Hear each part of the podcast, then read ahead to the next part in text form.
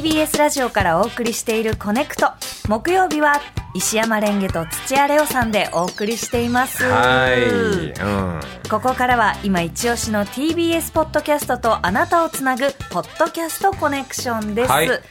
礼央さん今週も来ますよ。博多大吉先生から、はい。えー大吉ポスト一旦ここにいますの今週の告知文が私の LINE に届きましたので、代読させていただきます、はい。コネクト機の皆さん蓮華さんこんにちは。今週は富山えりさんイですちなみに来週も富山さんです。じっくり喋ってますんでコネクト終わりのお時間があればどうぞということでタイミングが合えばよろしくということでいただいております富山さんのこの学生時代というか、うん。子供時代からその学校に入るまでのこの話とそのいろんなこの立ち上げた部活の話とかあんま富山さん自分のことを、ええ。私のことなんか全然いいからってねえ言ってあんま喋る人じゃないからだいぶ貴重なたそうなんですよ。回ですよええ。ね。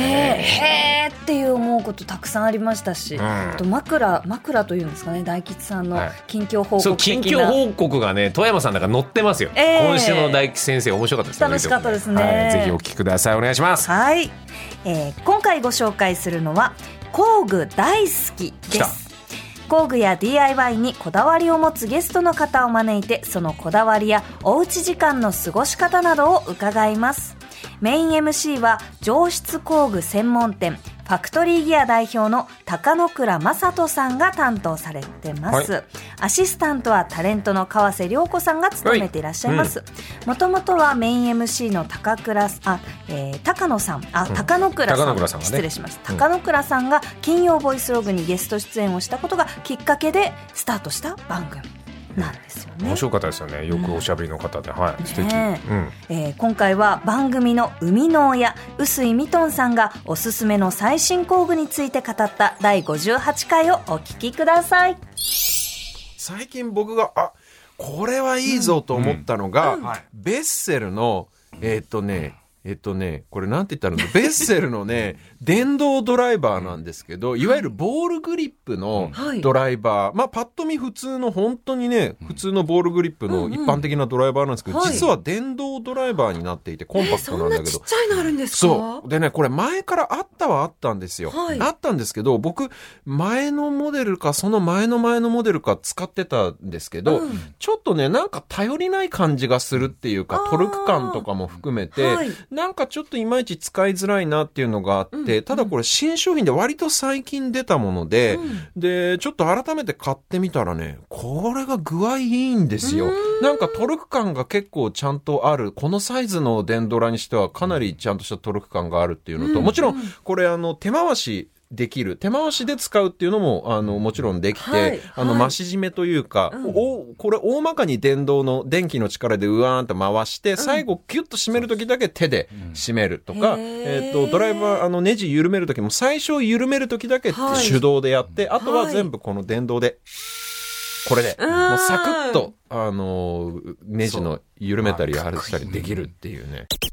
でもね、これ、ちょっと、あの、あの、ラジオなんで伝わりづらいかもしれませんけど、この電ドラの、電動ドライバー、充電式のドライバーはい。が、めちゃめちゃ世の中に普及する一番最大の理由は何かっていうと、ミトンさんが今おっしゃった通り、うん。ドライバーって最初トルクでカッて力で、指でこう、まあ、カッて緩めてから、ブーンって回すんだけど、はい。もともとのね、電動式のドライバーってのはやっぱりごついわけですよ。うん。ごつかったわけ。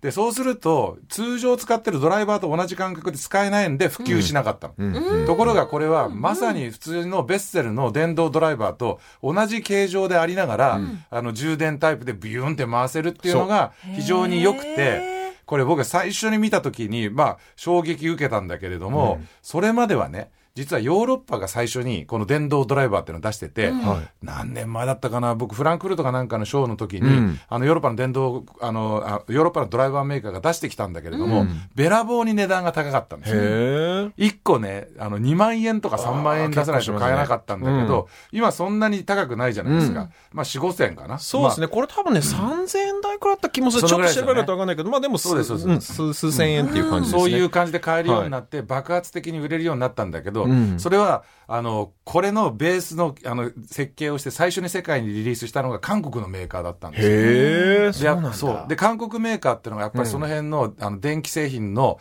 たに関してはやっぱりすごい、うん。すごいじゃないですか韓国のメーカー、今すごい。でそこがこのコンパクトにしてドライバーと同じようなものにして出した瞬間に世界がひっくり返るぐらいにもう工具の使い方が変わるんじゃないかぐらいの衝撃的なデビューをして、でそこの韓国メーカーがいろんなブランドに OEM していったんですうよ。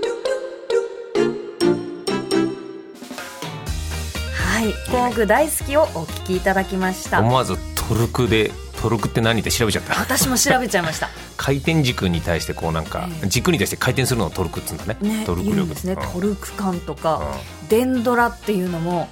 あの正直初めて聞きました、はいはい。ええなんだよやっぱそういう当たり前に使っちゃうやつ、ええ。うん。電動ドライバーを略してデンドラ。デンドラ。連続ドラマは連ドラ。いろいろあんだよ。ねこの濃い内容に対して非常に薄い受けになっちゃって なんか本当に。しょうがないだろう。あっちは専門番組 こっちは基本的に希釈希釈でやってんだから、ねえ。本当にうんやっぱ高野倉さんの知識量さすがですね。なんかホームセンター行った回もなんかラジオで聞いて面白かったよな、ええ。楽しいだろうねもう。楽しいね。アミューズメントパークだよね工具大好きの。わこんなに新しいのもあるっていうのがねうんどんどん出てきますからね。はい。えー本日ご紹介しました工具大好きは TBS ラジオでは毎週土曜日夕方4時30分から放送しています。多摩盛り上げ宣言のご近所さんですよ。そうですね、うん。はい。えーぜひお聞きください。以上ポッドキャストコネクションでした。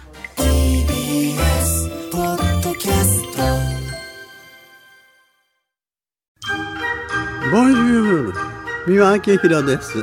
ポッドキャスト番組三輪明宏のバラ色の人生。配信は毎週日曜日と水曜日です。忘れないでね。忘れないでね。でんでん。